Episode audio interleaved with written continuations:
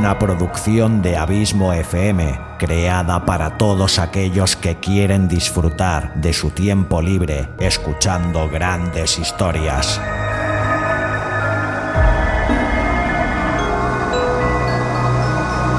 Audiolibros y relatos. Un podcast literalmente literario.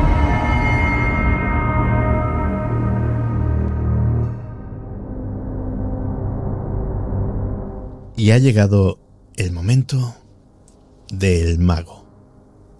El hombre que con su trabajo, su talento, nos transporta a mundos imposibles. El que hace la fantasía realidad.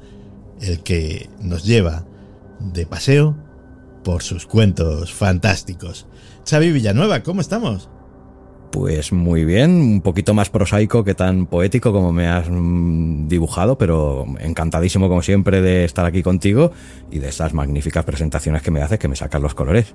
Bueno, bueno, bueno, y eso que no soy una inteligencia artificial, porque esas sí que recurren a unas adjetivaciones, bueno, superlativas. Mira, el otro día descubrí una cosa que ni me escandalizó ni me asombró, pero dije, bueno, es lógico que sucediese un blog de los muchos que mido para buscar temas, para buscar información, eh, para recopilar cosas para días extraños, de repente detecté que no todo, pero tenía un montón de entradas, eh, cosas hechas con inteligencia artificial. ¿En qué lo detecté? En el estilo. Mm, la inteligencia artificial mm, tiende a una adjetivación, ¿cómo decirlo?, muy súper pimpolluda, muy exagerada. Eh, con palabras muy cursis, con eh, palabras incluso muy eh, anacrónicas, y se detecta enseguida. Y además, como yo he tratado mucho con el bicho, pues le conozco la plantilla, le conozco el estilo. Y precisamente por eso detecté que no solamente esos artículos estaban hechos con inteligencia artificial, es que ni siquiera se habían tocado, se habían repasado, se habían vuelto a redactar. Aquello se había hecho en plan de, oye, hazme un artículo sobre esto, mm, te da un resultado, corta, pega y ya tengo una entrada del blog. Yo es que soy todavía un, total y absoluto neófito en, la inteligencia artificial, en chat GPT no lo he tratado para nada pero ¿tú crees que si hiciéramos una pequeña investigación de campo e intentáramos introducir un, relato eh, escrito por una inteligencia artificial, los oyentes de Dex serían capaces de determinar que eh, está escrito por una inteligencia no humana? Pues supongo que si se hace bien, no. Hace bien poquito daba en la tercera hora la noticia de que había sido un escándalo en Japón, pero un importante premio literario se había otorgado a un autor cuya obra se había escrito en parte ayudándose con una inteligencia artificial. A ver, el resultado que te da una inteligencia artificial es bueno, pero tiene sus cositas. No es perfecto. Un ojo experto te lo puede detectar sin problema. Para algo tan sensible como es un artículo periodístico o como sería un relato de ficción, bueno, de momento la intervención humana es imprescindible. Pero, oye, se pueden hacer cositas. Puedes decirle que te haga un relato sobre un tema, esbozas el tema. Y te lo hace. No solo te lo hace, sino que eh, te lo hace al estilo de Pedro Galdós, si se lo pides. O de Julio Cortázar, o de quien sea. Pero no es justo el estilo. Es una especie de pastiche del estilo. Sí, ciertamente esto es increíble, la verdad.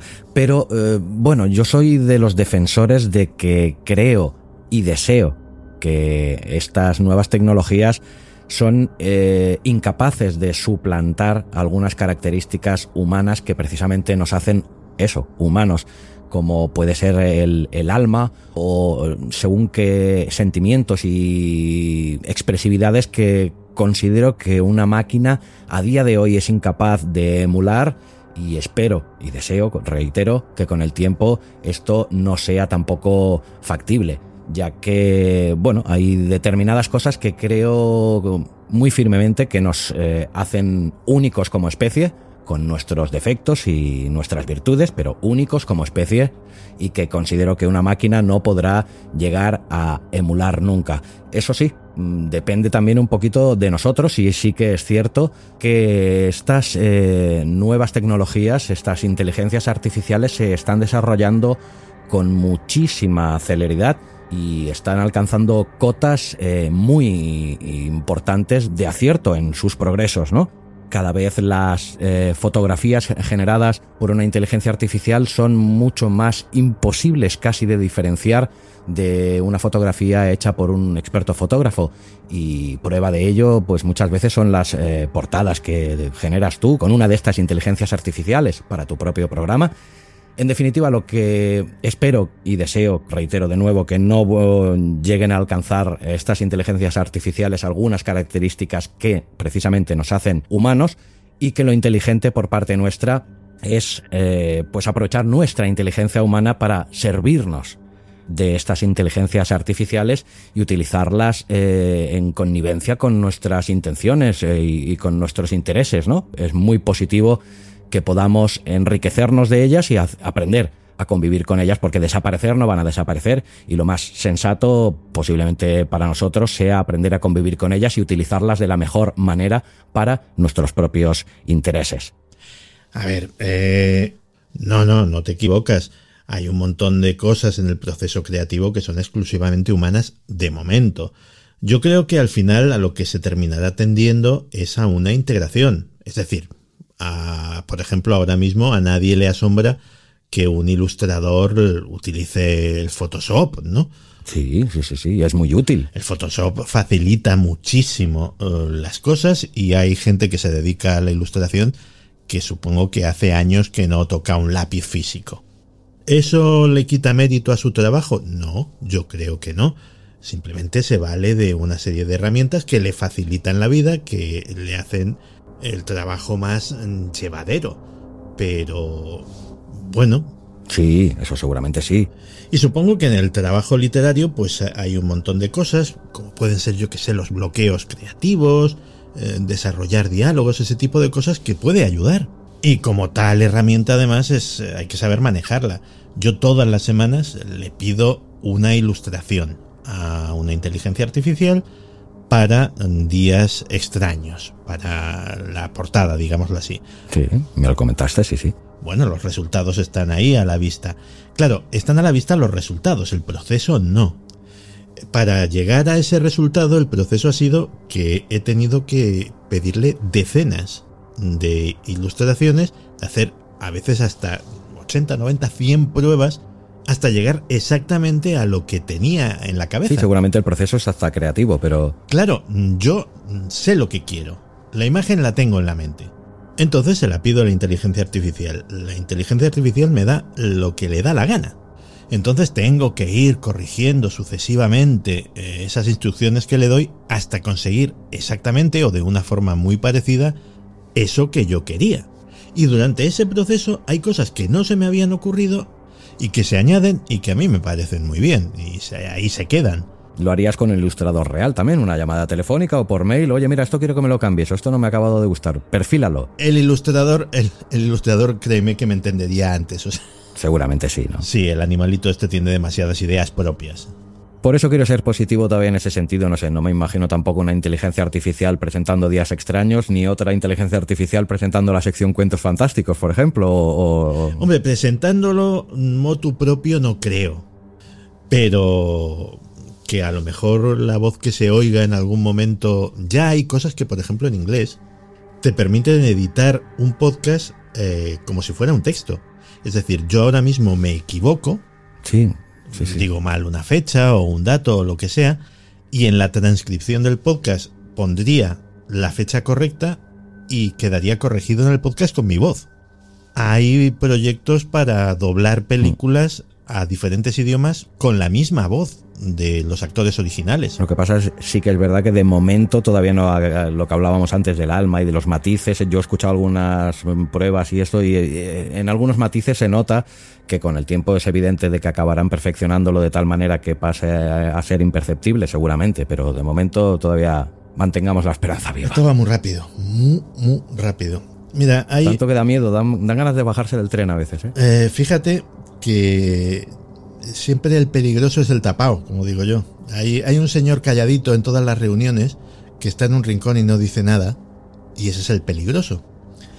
Eh, en este negocio de, de la informática, en esto de la inteligencia artificial, en un rincón hay un señor calladito que no dice nada, que es Apple. Apple, todo el mundo dice, esto parece que le ha sobrepasado, que le ha... Bueno, bueno, bueno, que están fuera de juego. Bueno, espérate, que cuando saquen lo que tengan que sacar, puede que lo cambie absolutamente todo. Apple se ha dedicado en los últimos años de una forma muy silenciosa a comprar startups, a comprar pequeñas empresas de inteligencia artificial, a reclutar talento y nadie sabe lo que están haciendo. Y yo no estoy metido en el meollo, pero está claro que una gran empresa como Apple cuando está callada porque tiene motivos para estarlo. Claro, o sea, acuérdate mm, del iPhone. Eh, cuando iba a salir era la, era la, yo me acuerdo de Steve Ballmer, del director de Microsoft, eh, riéndose a carcajadas diciendo que ellos tenían el mejor teléfono del mundo y, el, que, dónde iban con esa mierda que no tenía ni teclado. Vale. Ahí estamos. ¿Visionarios? sí, sí. Eh, el iPad lo mismo. O sea, tableta, ¿qué es eso? No, no, hay decenas de, ejemplos que sí, sí, que a día de hoy parecen muy risibles, pero bueno, que en su día también... Eh, y ahora, está, y ahora con lo de las gafas estamos con el mismo proceso. Todo el mundo dice, esto es muy caro, esto es muy raro y tal. Vale. Llegará, llegará, llegará. Dale tres añitos a lo de las gafas y verás. Oye, que esta, muy bonita nos está quedando la sección de tecnología, por cierto. sí, sí, desde luego, de todo menos de literatura. bueno, Xavi Villanueva, ¿qué tenemos hoy? Pues mira, hoy te voy a traer a una madrileña, a Lucía Arjona, que nació en Madrid y que trabaja como asistente ejecutiva en una de las principales entidades financieras del país y que se inició en la escritura pues desde muy jovencita. Hace cuatro años, como me comentó en uno de los mails que me escribió, pues decidió centrarse más en su formación, comenzando sus estudios en una escuela de escritura creativa, pues para obtener algo de técnica que le ayudase a pulir un poquito el estilo y ampliar conocimientos, con el objetivo de escribir su primera novela. Esta escuela publicó en 2021 una antología de relatos que incluye tres de las creaciones de nuestra autora invitada de hoy. Ah, qué bien. Lucía se volcó entonces en el proyecto de su primer libro, compaginando este con su propio blog de escritura, un blog muy recomendable, que cojan papel y boli nuestros oyentes porque vale mucho la pena, entremispáginas.com, en el cual comparte semanalmente relatos que vincula con vídeos en su perfil de Instagram, también muy interesante de seguir. Sus historias pues abarcan todo tipo de géneros, aunque reconoce que le gusta especialmente el misterio, el suspense y el terror, por lo cual es carne aquí de, de Dex. Claro que sí. En noviembre firmó con una editorial y está a la espera del lanzamiento de su primera novela, mientras eh, ella, culo parece de mal asiento, trabaja ya. Pues hace muy bien, claro que sí. Oye, y el relato que nos va a traer, hombre, no creo que tenga que ver con ordenadores o inteligencia artificial o algo de eso, sería ya mucha casualidad, ¿no? Pues no, la verdad es que no. De hecho, no, nos vamos a otra época y nos vamos además a otra ciudad, aunque ella es madrileña eh, se confiesa una enamorada de Barcelona y, nos trae un relato que lleva por título La flor del lirio y que está inspirado en un hecho real, bastante sombrío, que tuvo lugar en la ciudad de Barcelona del siglo XV, en el hostal que llevaba el mismo, el mismo nombre, cuyos vestigios aún pueden apreciarse en el barrio gótico de Barcelona, en la calle La Flor del Liri. Lucía se considera una enamorada, como digo, de Barcelona, tanto que se casó, según dice ella, con un adorable barcelonés para tener la excusa de visitar la ciudad varias veces al año. Oye, pues está muy bien. Además, eso, basado en hechos reales, que, oye, no es, no es habitual en esta sección. Pues no, y ya verás que además de que esté basado en hechos reales, el relato tiene un lado muy oscuro, muy negro, muy lúgubre. Eh, aparte, bueno, se tratan determinados temas eh, relacionados con la alimentación, que bueno, dejémoslo por ahí, que la audiencia de Dex es muy exigente en este sentido y contra menos digamos mejor y contra más descubran escuchando este fantástico relato de Lucía Arjona, pues mejor, que yo ya he dicho bastante. En fin, pues Xavi Villanueva, vamos a escuchar esta flor de lirio y nada, que oye, que lo tuyo no hay inteligencia artificial que lo supere. Ya te digo yo que no. Bueno, es totalmente recíproco, lo sabes perfectamente. Y no habrá inteligencia artificial que iguale Dex ni días extraños, y ni mucho menos inteligencias artificiales que igualen ni superen a los oyentes de este programa, que gracias a ellos, pues aquí estamos semana tras semana. Por supuesto. Un abrazo muy grande. Hasta la próxima. Otro para ti, Santi.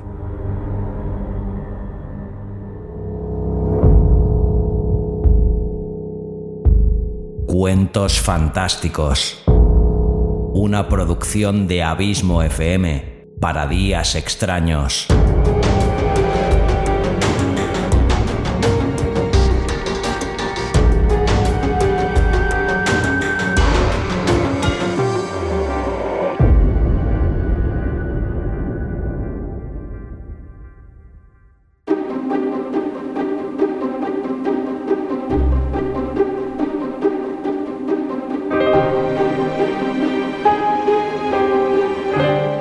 Flor del lirio, de Lucía Arjona.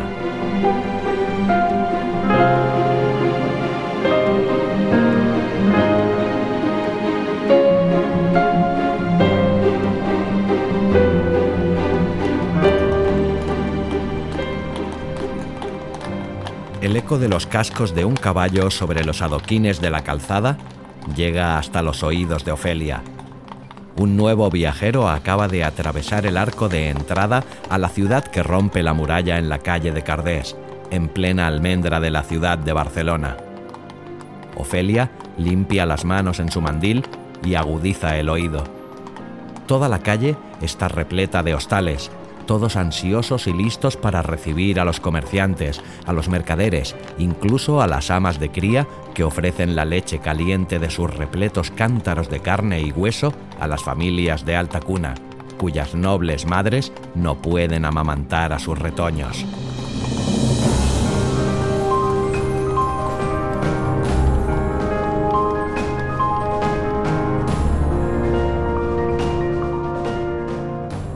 Te apuestas a que hoy tenemos un nuevo huésped? Ofelia reta al cocinero que se afana en preparar el puchero del famoso guiso de carne del hostal para ponerlo al fuego. Venga, di, ¿cuánto apostamos? ¿Medio croat? El cocinero limpia el sudor de su frente con el mismo trapo con que repasa la cuchara de palo que mete después en el guiso para remover bien el tomillo y el romero que acaba de añadir y mira a la gobernanta con cara de pocos amigos. Mira, mujer, déjame de juegos y me meces. No estoy yo para murgas. Se nos acaba la carne. Estas son las últimas piezas de cadera que teníamos. Dice apuntando con su mano libre al puchero de barro que ya comienza a bullir en el fuego de la enorme chimenea de la cocina del flor del lirio. Más nos vale que entre ese desgraciado y nos deje varios croats de su bolsa, si no, a ver cómo diantres vas a conseguir tú más de esto. Recuerdo que sacamos tantos dineros con mi guiso de carne como con las habitaciones que renta la señora, y si no hay carne, no hay guiso, y si no hay guiso... Ofelia hace un gesto con sus manos para hacer callar al orondo cocinero. Guarda silencio, infeliz. Parece que el jinete ya ha dejado su cabalgadura apostada en la puerta. Si llama aquí, bien sabes que trae la bolsa llena. Ya averiguaremos si viene a por tu guiso o a por hospedaje. No pasa ni un suspiro cuando tres aldabalazos suenan en la puerta de entrada. Te lo dije, susurra Ofelia, quien adecenta su cofia para que oculte sus cabellos grises y ralos y estira su mandil de lino antes de acudir a abrir la puerta. ¡Ya va! Ofelia recorre a buen paso la distancia que separa la cocina del salón principal del hostal, levanta el cerrojo y toma con fuerza la argolla para tirar de ella.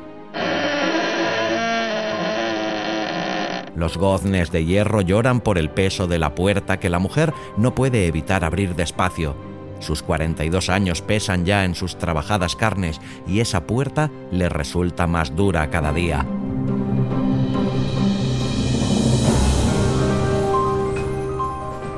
Al otro lado aparece un caballero elegantemente vestido, sombrero de cuero marrón con el ala doblada y sujeta por un enorme broche con un granate rodeado de otras piedras que la mujer no sabe reconocer. Una larga capa cubre uno de los hombros, ceñida a su cinto por gruesos cordones de seda. Apoya su mano enguantada sobre el mango de una espada que cuelga de su cadera izquierda enfundada en una vaina ricamente labrada en cuero y pan de oro. Ofelia piensa que a buen seguro ha sido fundida en las fraguas de Toledo y se pregunta si el hombre vendrá de allí. A sus pies, las alforjas de viaje de cuero repujado. Dios os guarde, señora. Saluda con una ligera reverencia de cabeza al tiempo que toca el ala de su sombrero con su mano libre y dedica una media sonrisa que sabe dota de un gran atractivo a su rostro varonil, de mandíbula cuadrada necesitada de un buen rasurado. ¿Acaso habrá alguna alcoba cómoda y limpia para este exhausto viajero? Por supuesto, señor. Tenemos la mejor alcoba lista para tan ilustre cliente. Adelante, si gustáis. Responde Ofelia con una reverencia formal y la mente puesta con satisfacción en la habitación en la que va a alojar al nuevo huésped, la habitación principal. Deje que tome la llave de nuestra mejor estancia y llame al mozo para que suba su equipaje. Rodrigo, ven a ocuparte del caballo del señor. La mujer deja la frase sin acabar a la espera de escuchar la identidad del visitante, que recoge el guante con una sonrisa cordial. De Mendoza. Mi nombre es Alfonso de Mendoza y Aragón, señora, para servirle. Contesta con su voz cálida, divertido ante la ocurrencia que acaba de pronunciar ante una empleada de servicio. Ay, señor, yo solo soy una gobernanta. Ande, guarde esas zalamerías para las mujeres de la corte responde Ofelia, fingiendo estar ruborizada ante los ojos oscuros y vivos de don Alfonso. Un joven enjuto y fornido, pero con apariencia de no tener muchas luces, acude a la puerta vestido con ropas humildes y un puñal de caza atado a la cadera del cinto del calzón. Su gran envergadura pilla de sorpresa al nuevo huésped, quien no puede evitar mirarle de soslayo. Ah, Rodrigo, acude de inmediato a por el caballo de don Alfonso y acomódalo en la caballeriza. Dale su buena ración de agua y paja después de quitarle la montura y sube a continuación esas alforjas a la habitación principal mientras yo acompaño al señor arriba y cierra la puerta cuando salgas. No se nos vaya a colar algún maleante. Ofelia lanza las órdenes al joven con voz firme. Le gusta demostrar quién está al mando, al menos cuando no está delante la señora.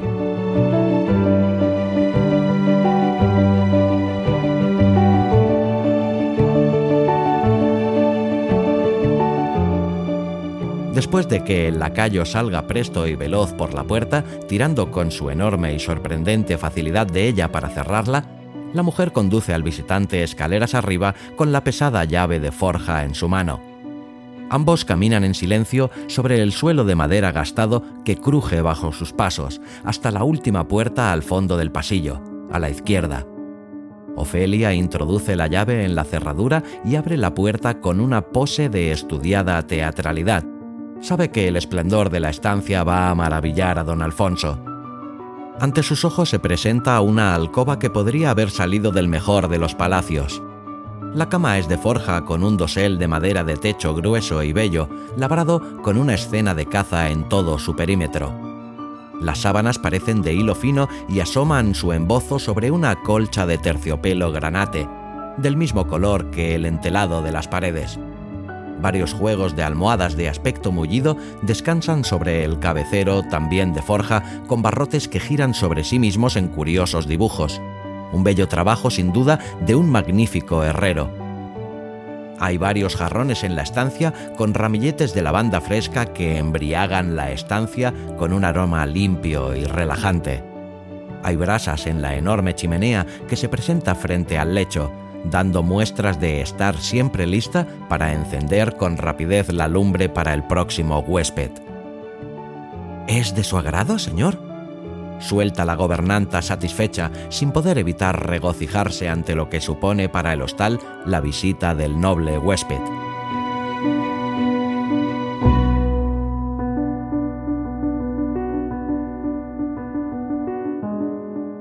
Don Alfonso camina con apostura por la habitación, se quita los guantes y pasa el dedo por la superficie del escritorio de madera que hay bajo el ventanuco de la pared para frotarlos después entre sí con un gesto de aprobación. Magnífica alcoba, en efecto. ¿Cuánto me va a costar descansar en ella, si puede saberse? Pregunta sin reparo. Para usted tan solo tres croats, el guiso de carne de la cena y una jarra de vino incluido como cortesía de la casa. Responde la mujer tendiendo la llave al señor.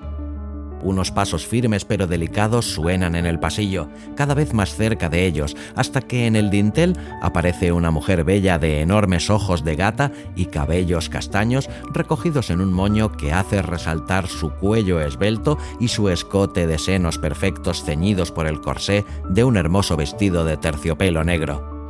Don Alfonso parece embobado ante tal visión.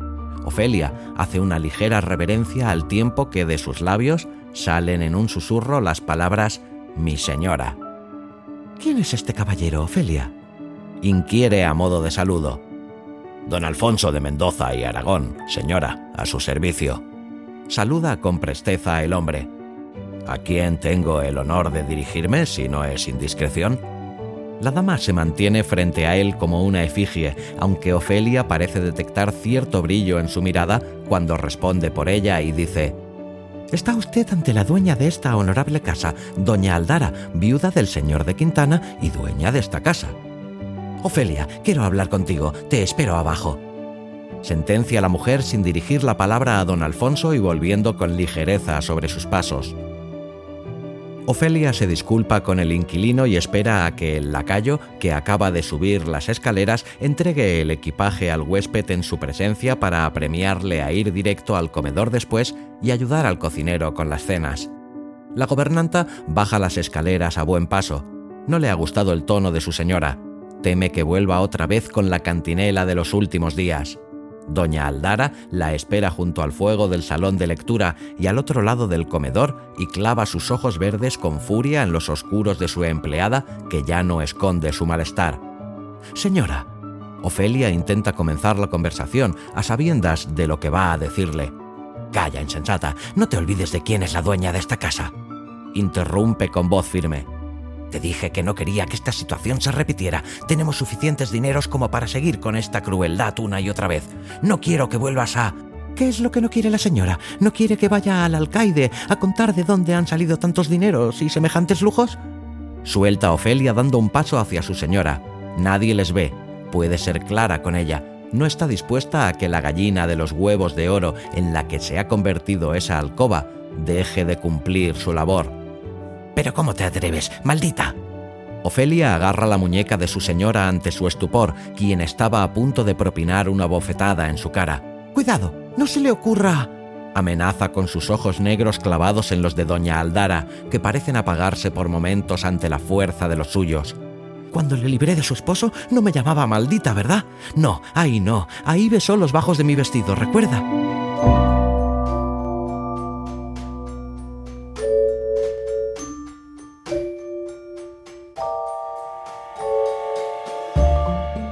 Doña Aldara retira su mano de la gobernanta con un movimiento firme y se separa de ella para ir al otro lado de la chimenea, como si la rehuyera. No digas sandeces, aquello fue distinto. Me molía a palos, me usaba como... ya sabes, las crueldades a las que me sometía.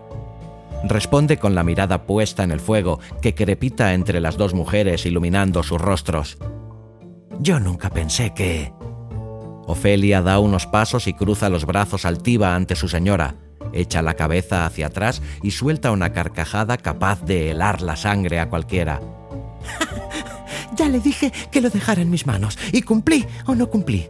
Tan solo necesité que salieran a visitar a su hermana, solo necesité un par de semanas y al mejor herrero de la ciudad de Barcelona para que construyera esa maravilla de cama que tenemos ahí arriba, en la que era su alcoba la alcoba de los señores, una réplica perfecta de su lecho, pero con el mejor de los secretos. Y bien que me obedeció, señora, ¿verdad? Pregunta casi al oído de doña Aldara, quien se encoge al sentir su aliento tan cerca. Calla, calla, te lo ruego, murmura con los ojos brillantes. Esa noche comenzó todo. Esa noche nació el hostal de la flor del lirio, cuando su esposo quedó solo en el lecho, profundamente dormido después de hacer las perrerías que solía hacer con vuestra merced. Cuando mi señora abandonó el lecho, obediente y sumisa, llena de moratones, y corrió a mis brazos en busca de protección, mi protección llegó de la mano del sonido del resorte que mandé instalar junto a la puerta de la alcoba. Ofelia parece disfrutar rememorando cada instante de aquel día. Con solo pulsar la pequeña palanca, el techo de madera del dosel se abrió como un libro, dejando caer a esa maravillosa reja de pinchos que ensartó por mil partes de su cuerpo al señor de Quintana y acabó con su vida en un instante. Y con él se fueron las torturas, los golpes, los llantos y las vejaciones. ¿O no tengo razón? Doña Aldara no puede evitar que las lágrimas broten de sus ojos en un llanto silencioso. Da la espalda a la que fue su doncella en aquel entonces. No quiere darle la satisfacción de verla así.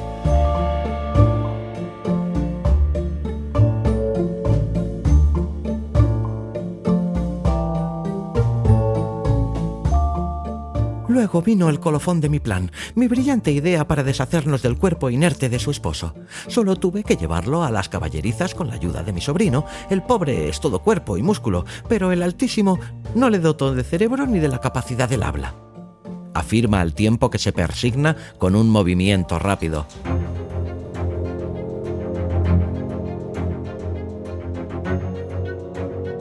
Cargué con el hacha y despiecé a ese bastardo lo mejor que supe. El cocinero no vio la diferencia cuando le entregué los paquetes, salvo por lo bueno que salió el primer guiso que se hizo con su nueva carnaza.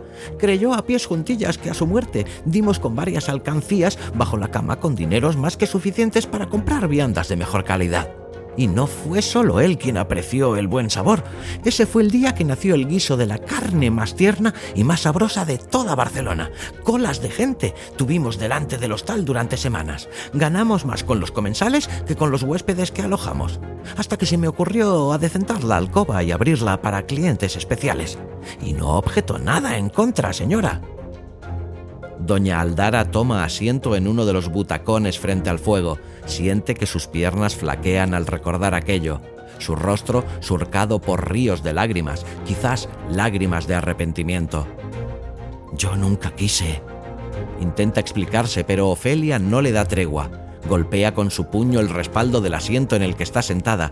Quiere acorralarla y lo está consiguiendo. ¿Cómo iba a sobrevivir usted, viuda, con 30 años en una ciudad como esta? ¿De verdad pensó que iba a poder salir adelante solo con tres o cuatro alcobas y un guiso mediocre que servir? La carne humana, nos guste o no, es tierna y jugosa, mejor que el pollo, con el sabor de la res. Ni usted ni yo la hemos probado. Dios nos asista. Vuelve a persignarse. Pero las gentes de esta ciudad no dejan de pregonar por las calles las bondades de nuestro puchero y hay que reponerla, querida doña Aldara, hay que reponerla. Y si además las reses humanas son hombres que viajan en solitario y con buenos dineros, la ganancia es doble, ¿o no? Ofelia se acerca a su señora, se inclina sobre ella y vuelve a preguntar marcando cada palabra. ¿O no, doña Aldara? La señora asiente sin poder parar de llorar tanto que se acentúa al escuchar el holgorio de la gente que empieza a ocupar las mesas en el comedor, ansiosos por una ración de ese maldito guiso.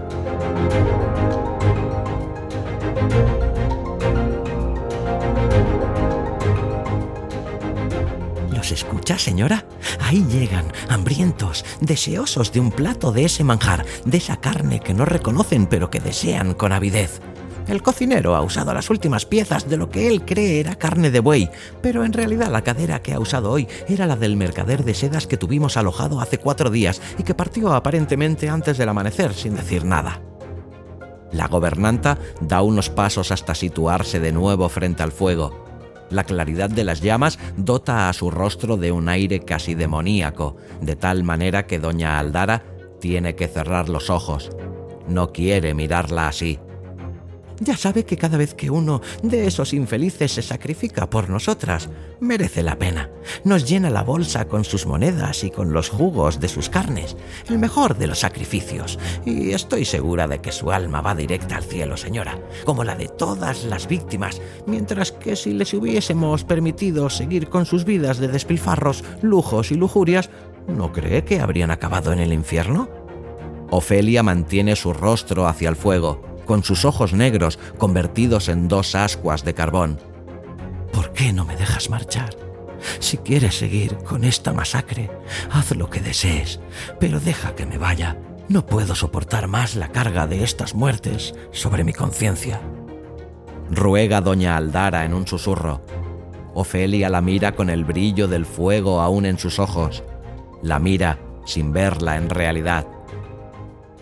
Señora, sabe que eso es imposible. La flor del lirio no existe sin la viuda de Quintana. Sin usted no podríamos seguir con el negocio. Y de gracias.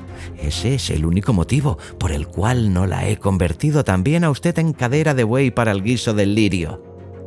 Afirma Ofelia con frialdad.